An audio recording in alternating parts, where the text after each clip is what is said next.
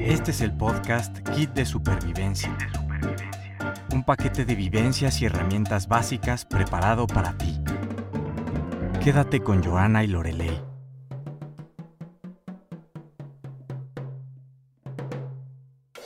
Hola, ¿qué tal? ¿Cómo se encuentran hoy? Estamos en el episodio 14 y hoy hablaremos de un tema que nos pareció muy importante y que impacta a muchas personas, que es el síndrome del impostor.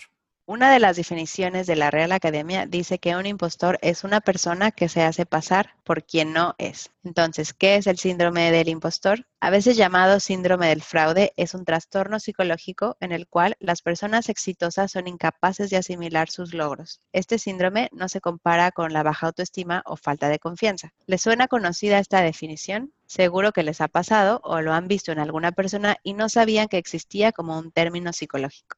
Sí, pues es una percepción de las personas que creen que no son inteligentes, capaces o creativas, aunque haya evidencia de sus logros em, muchas veces significativos. La distorsión está basada en el miedo, ¿no? En, en, el miedo de ser descubierto, de no valer lo suficiente, de no ser lo suficiente bueno. Suele pasar em, también a la gente hábil, ¿no? O sea, seguro que si te ha pasado, o sea, a ti Lorelei seguro que te ha pasado y... Muchas veces. Y a muchos, muchos oyentes nuestros estoy segurísima. Eso sí, no hay una persona, por ejemplo, que no tenga aspiración o ambición que no le pase este síndrome, ¿no? Entonces, em, es una condición muy común, afecta a 70% de las personas en algún momento de la vida. Y por alguna razón también afecta más a las mujeres hemos encontrado datos que dos tercios de las mujeres en, el Reino Unido em, experimentaron mm, el síndrome de impostor en el año 2018. Igualmente afecta a, todas las personas, ¿no?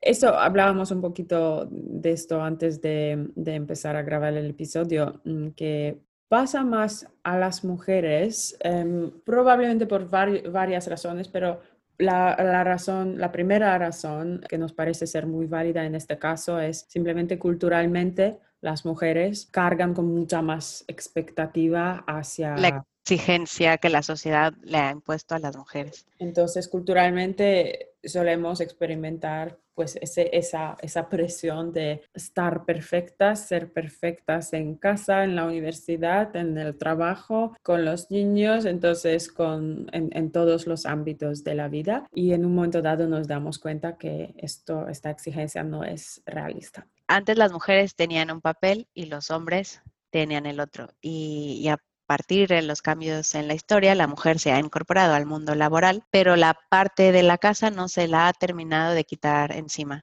Por lo tanto, la exigencia es todo lo que lleve eh, en la casa, en su personalidad, más estar a la altura del mercado laboral, que lo hace súper, eh, a veces lo hace imposible. O sea, realmente, eh, en mi caso, yo no podría llevar toda la casa sola porque me volvería loca si trabajo tiempo completo más algunas horas extras que de, de repente haces porque tienes que terminar cosas, etcétera, pues sería imposible que yo me hiciera cargo, cargo de todo. Entonces, en, en, mi caso sí compartimos, pero también las mujeres que han entrado al mundo laboral mucho más tarde, yo creo que sí llegas a pensar en que tal vez no estoy lista, sí puedes llegar a pensar que, que todavía te falta más experiencia o que no tienes esa capacidad que, que otra persona puede estar mostrando y realmente no es, ¿no? Simplemente no, no te das cuenta de lo que tú tienes. También desde otro punto de vista y no solo desde el punto de vista de la mujer, algo que comentábamos Joan y yo en, en la preparación del episodio, es que en nuestra mente nos quedamos tres, cinco, dos años atrás y de repente no nos damos cuenta de los logros y de lo que hemos hecho a lo largo de los últimos años y te sigues visualizando en un papel diferente al que tienes ahora. Entonces, esa sería otra forma también de que el síndrome del impostor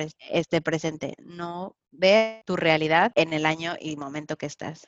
Sí. Hablamos de este tema porque es, es definitivamente muy común eh, entre, entre muchas personas y nos llega a pasar a todos. También, o sea, suelen ahora muchas más, eh, por ejemplo, estrellas ¿no? de Hollywood o de política, o sea, personas famosas em, empiezan a hablar, ¿no? Al final es un... Lo están resaltando, ¿no? Sí al final es un síndrome que molesta y deshabilita. Y por ejemplo, aquí yo creo um, Meryl Streep es una de las personas y Jodie Foster también eh, de las que hablan muchísimo de cómo les ha pasado a lo largo de la vida eh, profesional y hablan, por ejemplo, cuando, pues eso, cuando obtienen un papel ¿no? en, en una película, ya teniendo otras películas em, grabadas súper exitosas, ¿no? Y siguen pensando como, madre mía, me van a descubrir, ¿no? Em, otra, otra situación,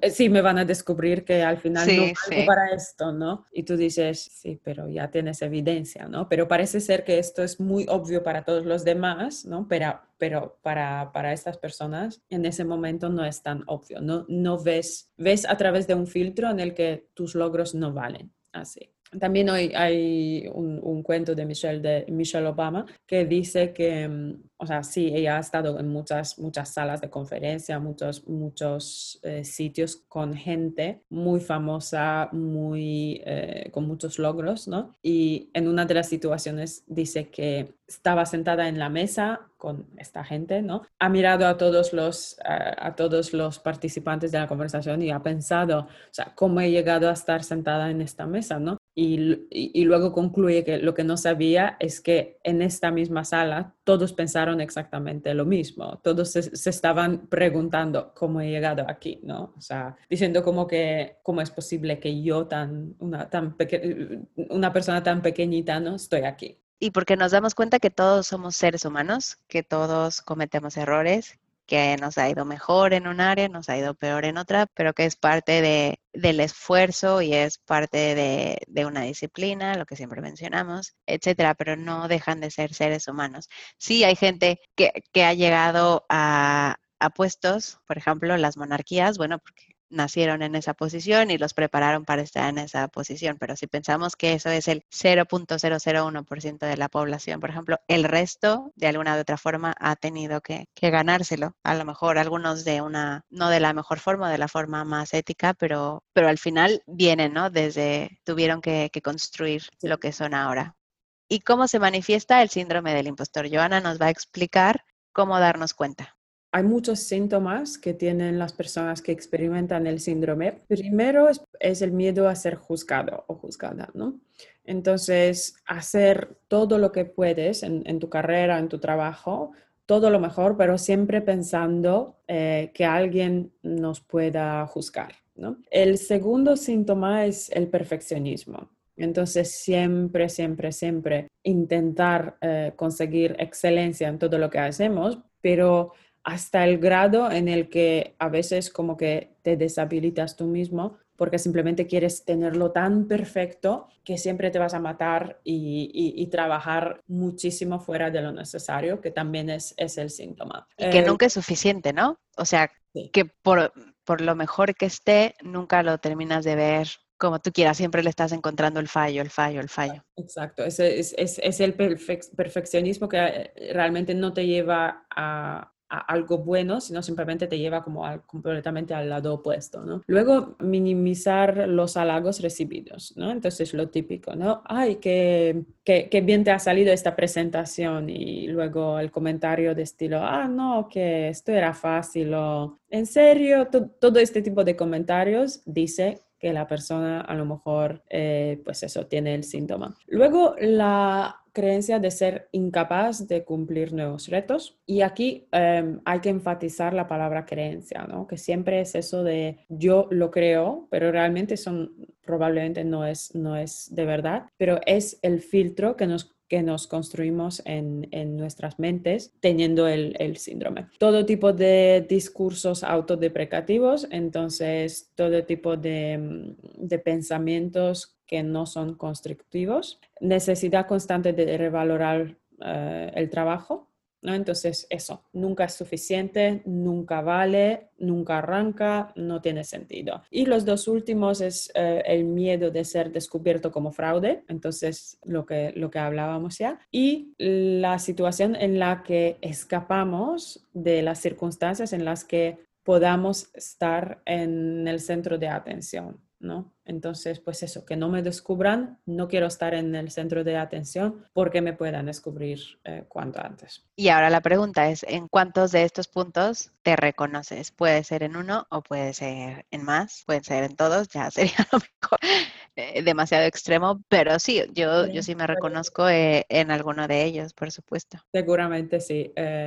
Yo creo que para mí personalmente, yo ahora mismo lo intento controlar mucho más, pero el perfeccionismo, el trabajo fuera de lo necesario mm, y minimizar los halagos, o sea, bueno, esto parte de mi identidad. sí. Lo de, sí, lo de los halagos suele pasar, ¿no? Que alguien te dice justo lo que decías, una presentación y te dice, ah, no, muy bien, y tú sientes que lo hiciste fatal y estás, estás buscando los errores a lo mejor el resto de la gente ni se dio cuenta porque cubriste lo que tenías que cubrir. exacto. O te, o te, han dicho exactamente que les encantó, pero tú dices, no, yo, o sea, eso no me costó muchísimo trabajo, entonces tampoco vale, ¿no? O sea, sí. Ah, sí, claro. O sea, se, me se te da fácil. Y ahora, ¿cuáles son los tipos de competencias eh, que, que salen del síndrome del impostor? Pues está el perfeccionista, todo tiene que ser perfecto y si no es, no vale. El genio natural, todo tiene que estar ya dentro de ti. Si no es así, no vale. Nadie, bueno, a lo mejor sí habrá un porcentaje muy pequeño de, gente que es genio natural, pero en general ya sabemos, se ha comprobado y hemos visto que es práctica y constancia. Absolutamente. Sí, suele pasar lo de pensar que es que es un genio.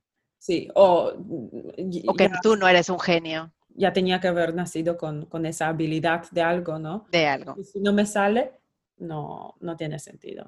Otra es el solista, las personas logran las cosas solas, sin ayuda, que también es prácticamente imposible. El experto, hay que estudiar muchísimo para valer. La supermujer, yo puedo con todo. Muchas mujeres están en este, en este grupo y no solo me refiero a la parte laboral, sino a, en, todo, en, en, la vida. Ellas se, se cargan un saco que es eh, pesadísimo, que al final las, lleva muchísima ansiedad, depresión, etcétera, porque nunca están a la expectativa de lo que ellas, nunca alcanzan la expectativa de lo que ellas quieren. Sí, quieren o creen que los demás quieren de ellas, ¿no? Que quieren de ellas, claro. Y aquí un, apunte. Hemos, hemos hablado antes de, de las creencias, ¿no? Que al final todo cómo nos comportamos es un resultado de, de lo que creemos, ¿no? Entonces, si, si tú crees que, si, si, tú tienes un sistema de creencias, ¿no? O sea, solemos al final intentar, a través de, nuestro, de lo que observamos en el entorno, solemos intentar buscar confirmación de lo que creemos, ¿no? O sea, las mentes funcionan así. Entonces, si tú en tu creencia tienes el pensamiento, nunca valgo o nunca soy suficiente buena, bueno, al final lo que vas a intentar a buscar y confirmar en tu ambiente es, exactamente eso, es todo tipo de evidencia que encaja en estas creencias, ¿no? Entonces, aquí la conclusión es, cuanto antes eh, puedas em, cambiar estas creencias que no te favorecen en ningún momento, mejor, porque puedas ver el mundo por lo que es, o sea, tu realidad por lo que es, y si no, pues siempre va a haber esta distorsión de, de visión, ¿no? Es que esa es la palabra clave, es distorsión como piensas que nunca vas a estar a la altura de las expectativas tuyas o de otras personas, te ves distorsionado a ti mismo.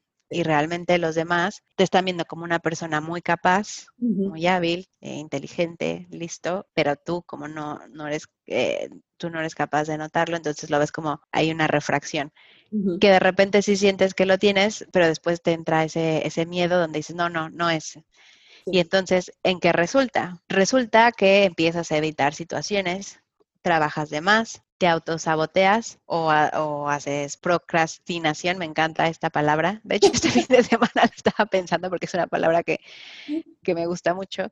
Y lo que significa es que dejas las cosas para después, para después, para después, porque simplemente no te quieres poner a ello y pensar o llevar a la realidad una serie de hechos o trabajos donde piensas que no lo vas a lograr. Y entonces lo, vas dejando, dejando, dejando. ¿Y qué libro vamos a recomendar hoy? Hoy recomendamos el libro eh, que me encanta y seguro que todos conocen a la psicóloga e investigadora Brené Brown. Ella tiene el libro que se llama en inglés Daring Greatly. Eh, en español el título que hemos encontrado es El poder de ser, de ser vulnerable. ¿Qué te atreverías a hacer si el miedo no te paralizara? Y en uno de los eh, capítulos, bueno, de hecho en, varios capítulos, habla pues de eso, ¿no? De lo que te puede, pueda paralizar y pues eh, de eso de, de siempre sentirse menos, ¿no? Como ella habla, ella como investigadora, eh, una persona muy capaz, se da cuenta que durante muchos años ella se sentía como impostor. Sí. Y al final de lo que habla es, es como cómo intenta ella eh, salir de, de pues, esa, esa, parte y también de ser vulnerable en el momento en el que se atreve, ¿no? Entonces la vulnerabilidad en este momento es una, eh, una emoción que, que ella siente, pero porque simplemente intenta hacer algo, se atreve a hacer lo que realmente, lo que realmente quiere. Entonces sale, digamos, de, de, o sea, de construir la capa que la ha protegido toda, toda la vida, ¿no? De, bueno, que no le ha permitido hacer Exacto. lo que ella quería. Exacto. Siento también que con la madurez a mucha gente le ayuda a salir, le ayuda a salir de este círculo que no le permite verse a sí mismo como una persona capaz. Sí creo que entre más joven te, cuesta más y aunque también hay gente que pasan los años y que jamás, jamás logra superarlo. Pero creo que la edad y las experiencias te, ayudan bastante.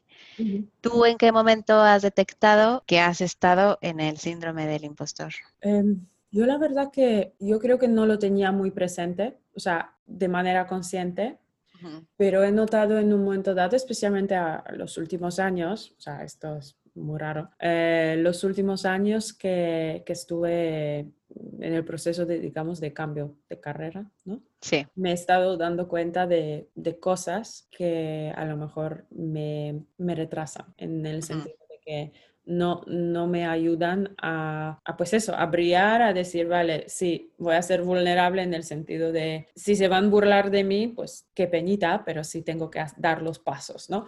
Pero en, en mi caso he notado que era, que era muy subconsciente, entonces a nivel muy subconsciente y a nivel como muy, muy sutil, diría. Sí. Entonces, cuando, cuando ves que algo no va no acelera de manera que tú quieres, ¿no? Realmente te das cuenta que dices, uy, aquí... Estoy poniendo un freno. Sí. Entonces, yo definitivamente estuve evitando algunas decisiones o evitando dar el primer paso em, en cosas que, que, sabía que eran grandes. ¿no? ¿Y tú? Que yo haya detectado dos. También tengo que decir que, que, el concepto de síndrome del impostor lo conocí recientemente, no es que lo conociera de toda la vida, pero sí tengo dos en donde los he detectado. Uno, cuando he buscado trabajo, que lees eh, la descripción del puesto y que dices, no, esto no lo he hecho, esto no lo sé, o esto no sería capaz, por ejemplo. Y en el fondo muchas veces son juegos de palabras que se utilizan para las descripciones de los puestos y piensas que va a llegar gente más capacitada que tú, pero en el fondo tú estás igual o más capacitado que muchas de esas personas. Pero sí, te, te, autosaboteas y a lo mejor dices, no, ni siquiera voy a mandar esta oferta. con, los, con los años ya ha ido cambiando y al final es, bueno, hay que echar suerte si te llaman bien. Que no, pasa nada. No pasa nada porque no se pierde nada con, con enviarlo. Y la segunda puede ser un poco hablar en público. Es algo que me gusta, por algo estamos haciendo este podcast, el, tema de la comunicación no, no es mi fuerte como tal, porque nunca me he dedicado a, este tema, porque muchas otras, muchas, muchas otras personas que están, pues no sé, en YouTube, que están en podcasts, han estudiado temas relacionados o tienen muchísima experiencia, pero a mí, por ejemplo, esto es algo que, me gusta, pero sí siento que, lo que es hablar en público con, gente viéndome, sí, sí me genera un poco de miedo y, y sí puedo llegar a pensar de no lo voy a hacer bien o no soy capaz de hacerlo y eso te autosabotea y te pone nervioso, la voz te cambia. Y a veces no logras salir de ese mismo miedo que estás sintiendo porque dicen que el miedo siempre está, ¿no? Pero mucha gente eh, empieza y se suelta y, concluye y ya, ¿no? Eh, todo perfecto. Eh, en mi caso siento que sí, podría autosabotearme y ponerme nerviosa y que se me olviden cosas, etcétera. Yo sé que mucho es práctica y cuando vas a hablar en público, pues practicar, practicar, practicar y, y tratar de como ir ya interiorizado pero sí creo que es un tema donde podría quedarme bien el saco del síndrome del impostor. Y la pregunta es entonces, ¿y cómo superamos el síndrome del impostor? La primera, y que tendría que ser de sentido común, pero que realmente es complicado, es dejar de sentirme como impostor, dejar de pensar como tal. Entonces, desarrollar una, nueva manera de pensar, de, de pensar visualizar el éxito, ensayar el cambio, ensayar el nuevo comportamiento, enfatizar lo positivo y desarrollar el hábito de esto. Y yo creo que también la preparación. Si tú piensas que es algo donde no terminas de tener al 100% esa habilidad, prepararlo, prepararlo, ensayarlo, como decían, eh, ensayar el nuevo comportamiento, en este caso, ensayar esa, esa habilidad o esa actividad que vas a hacer para que puedas llegar de cierto modo cómodo y puedas, que, llegues con un pensamiento positivo en vez de pensar vengo poco preparado y realmente lo hagas mal.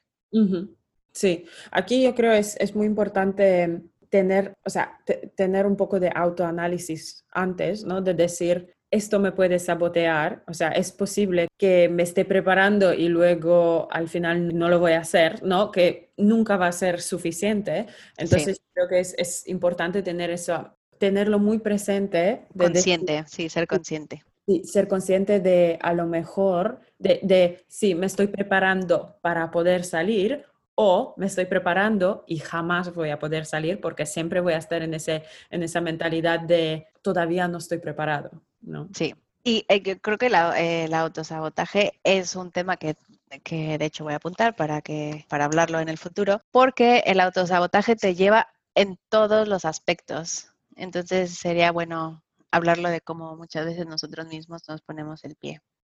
y en este, de manera a veces consciente e inconsciente, desde la pareja, etcétera, ¿no? Pero bueno, será otro tema. Pero sí, definitivamente, eh, en este tema, el autosabotaje es que ahí, ahí sí no puedes culpar a nadie y ser víctima de nadie, porque te lo estás provocando tú. En el último de los casos eres víctima de ti mismo. Entonces, si no lo trabajas, lo vas a seguir haciendo y tus expectativas pues no se van a cumplir. Es lo que duele más eh, cuando te das cuenta que realmente no eres ni víctima, no hay nadie involucrado, sino eres tú contra tus propios miedos y has perdido, ¿no? O tú contra... Sí, del miedo te ganó la batalla. Exacto. o, o, simplemente eres consciente de, de, de, tener un poco de síndrome del impostor, pero no haces nada con ello y, y o sea, pierdes la batalla, pues entonces es, es, lo que duele más cuando sabes que tienes mucho potencial y al final dices, ¿sabes qué? Me da mucho miedo, esto no es para mí, no estoy preparado o preparada, esto no está perfecto, no lo hago, ¿no? Así que... El siguiente punto. ¿Cuál es el costo de subordinarse a ese síndrome? es, esta es la pregunta que yo creo que vale la pena preguntarse cuando uno pues tiene un proyecto en la cabeza, tiene la idea, tiene todas las oportunidades que se presentan, pero al final no hace, ¿no? Entonces procrastina, evita, ¿no? Entonces es importante decir, vale, estoy evitando porque estoy procrastinando. ¿Por qué lo estoy? ¿No? ¿Por qué? ¿Y qué es el coste? O sea, el coste puede ser que siempre te sientes como te baja la autoestima, ¿no? Porque dices, o sea, no tengo evidencia de, de, logro. O sea, ahora he dejado la evidencia, ¿no? De sí. no estoy tomando acción, me está, me está ganando el miedo y a lo mejor pierdo hasta dinero. Emocionalmente tú mismo estás por los suelos. Puedes perder proyectos que te pueden, que te generan una actividad económica. Yo creo que puedes perder parejas, por ejemplo, porque volvemos a que te autosaboteas. O sea, que puedes perder en muchos campos de tu vida y que tú mismo lo estás provocando. Entonces, ¿cuál es el costo? Es un costo muy alto, por lo cual hay que trabajarlo para, para, eh, para superarlo, hay que trabajarlo, superarlo y poder lograr todos esos proyectos, etcétera, situaciones que tú quieres que pasen. Exacto.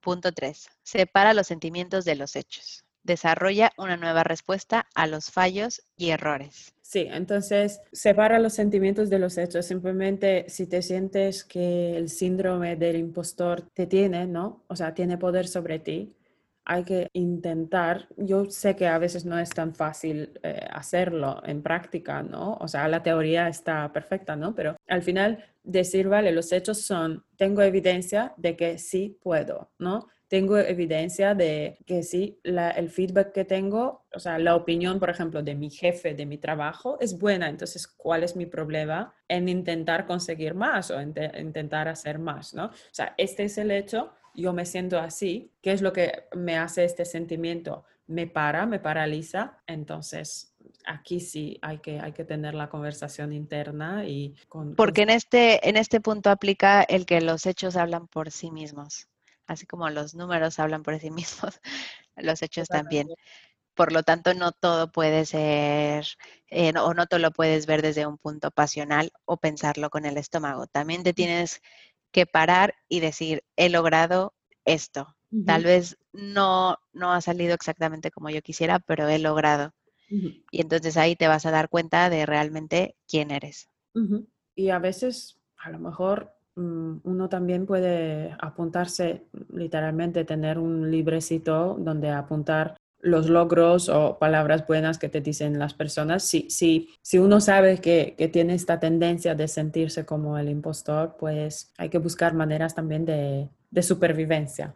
Y todas estas eh, inseguridades, toda la gente eh, las tiene. Hay una periodista en México que siempre habla de que es muy insegura, pero en muchos otros aspectos la ves y es la persona más segura y hace las preguntas más, más seguras. Y para mí eso siempre me ha, eh, me ha llamado mucho la atención, porque como alguien tan conocida, tan famosa, se ve a, mí, a ella misma con, tanta inseguridad, pero al final es que esto le pasa a todos, nos pasa a todos en, situaciones, en momentos, en etapas, que, no, quedamos, no quedamos exentos. Por lo tanto, tampoco tiene nada de malo que en algunos momentos o situaciones te pase y no, no tendríamos por qué tampoco sentirnos mal, simplemente es darte cuenta y trabajarlo. Enfatiza lo positivo, desarrolla el hábito, autocompasión y gratitud. Aquí, aquí yo creo que es muy importante pues observar un poco los pensamientos, ¿no? Entonces, si ves que durante una temporada te hablas mal a ti mismo, ¿no? O, o piensas todo el rato en negativo, ¿no? O sea, es muy importante como cambiar, digamos, de, de padrón de pensamiento y empezar a, primero, a tener mucha más autocompasión, ¿no? De decir, vale, o sea, tratarías así a tu amigo, hablarías así a tu amigo como te hablas a ti, y luego, pues eso, desarrollar mucho más el hábito de, de pensar de manera positiva, porque si no, o sea, ¿qué sentido tiene? Es que somos humanos, todos nos equivocamos, y así como yo me equivoco, otros se equivocan. No va a pasar nada también si, si tú te equivocas y, y, no eres tan duro contigo mismo la autocompasión es clave. Y también yo creo que darte las gracias a ti mismo, ¿no? Darle las gracias a tu cuerpo, a tu cabeza, a tu cerebro, alimentarlo bien, poner las herramientas para que tú, o sea, como que para que todo, todo tú funcione desde una forma positiva. Y aquí una, una cita que he encontrado eh, de casualidad de Michelle Obama, de la que hemos, hemos hablado antes, que dice, se necesita tiempo, madurez y éxitos para darse cuenta de que eres lo suficiente bueno. Entonces, eh, aquí hemos hablado de madurez y de éxitos, pero tiempo también, ¿no? Entonces es, es otro aspecto, date tiempo. Si ahora te sientes como un impostor, eh, pues es ojalá que pase con, pues eso, con tiempo y, con el trabajo, pero con el trabajo también en sí mismo. Haz esa lista. Yo haría esa lista de lo que he hecho en los últimos 10 años, de los 25 a los 35, y vería cómo, cómo he cambiado, qué he mejorado de mí, qué conocimientos nuevos he adquirido, en dónde he trabajado, si he cambiado formas de pensar, por ejemplo. Entonces yo creo que si vas a través de, todas, de todos esos puntos sobre ti mismo, te va a ayudar a, superar bastante esas inseguridades, el síndrome del impostor que, todos traemos dentro. Es darte la oportunidad a ti mismo de verte desde un punto de vista diferente. Sí, tratarse como, como un amigo y no como siempre, siempre como medio enemigo, ¿no? Exacto.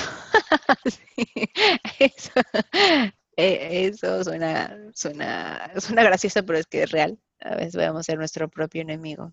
Podemos concluir que el síndrome del impostor es una cosa real, ¿no? Entonces, si te ocurre, si te sientes como que no eres lo suficiente bueno, buena para las oportunidades que te ocurren o, o en tu trabajo, que no eres en el sitio justo, que, te, que, que eres un fraude o, y, te van a descubrir, esto es normal, pasa a mucha gente.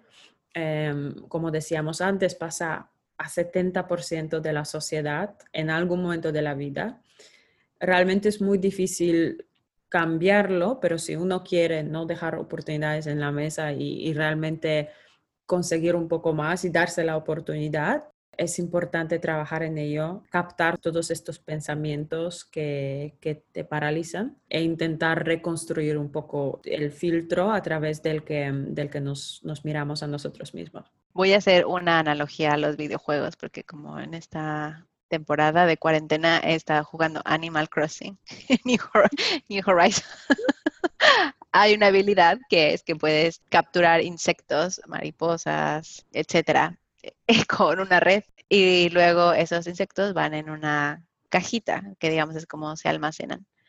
Entonces, eh, la analogía que quiero hacer es capturar todos esos pensamientos y guardarlos eh, en una cajita y dejarlos en algún lugar de la mente y ya si, si estás muy listo sería quemarlos, ¿no? Llevándolo a un punto práctico, escribirlos eh, en una hoja y después quemarlos y decir ya, me voy a deshacer de ellos. Y asimismo que te deje avanzar. Exactamente. Me encanta la analogía.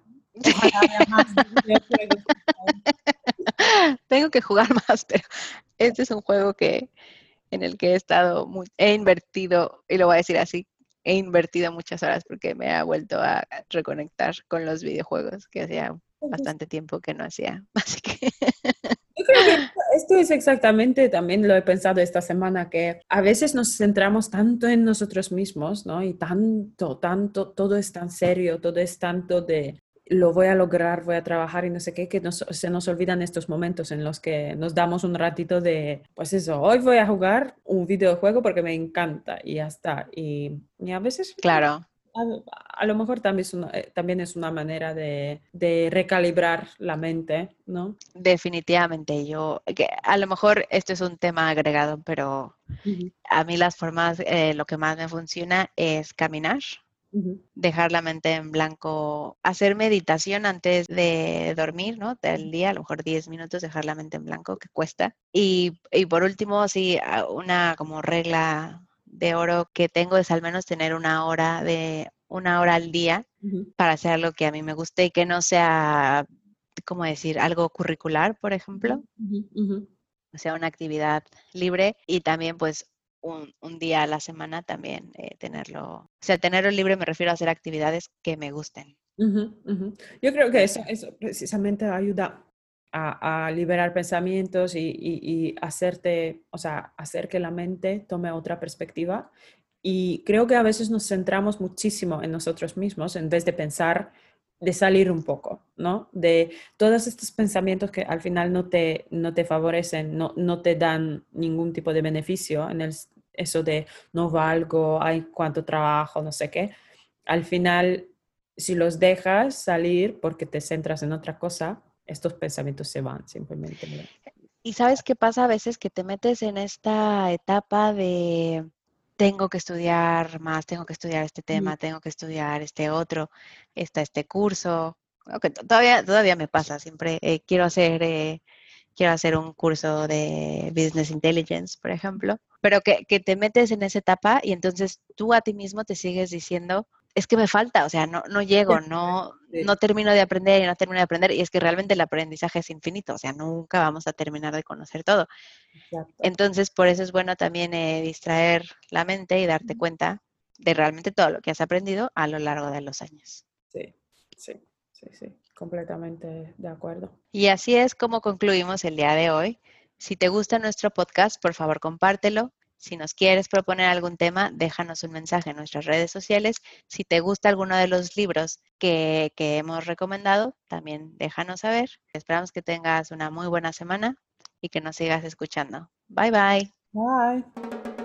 Seguimos la próxima semana con otro tema. Sigue a Kit de Supervivencia en Instagram, en arroba kitdesupervivencia.jl.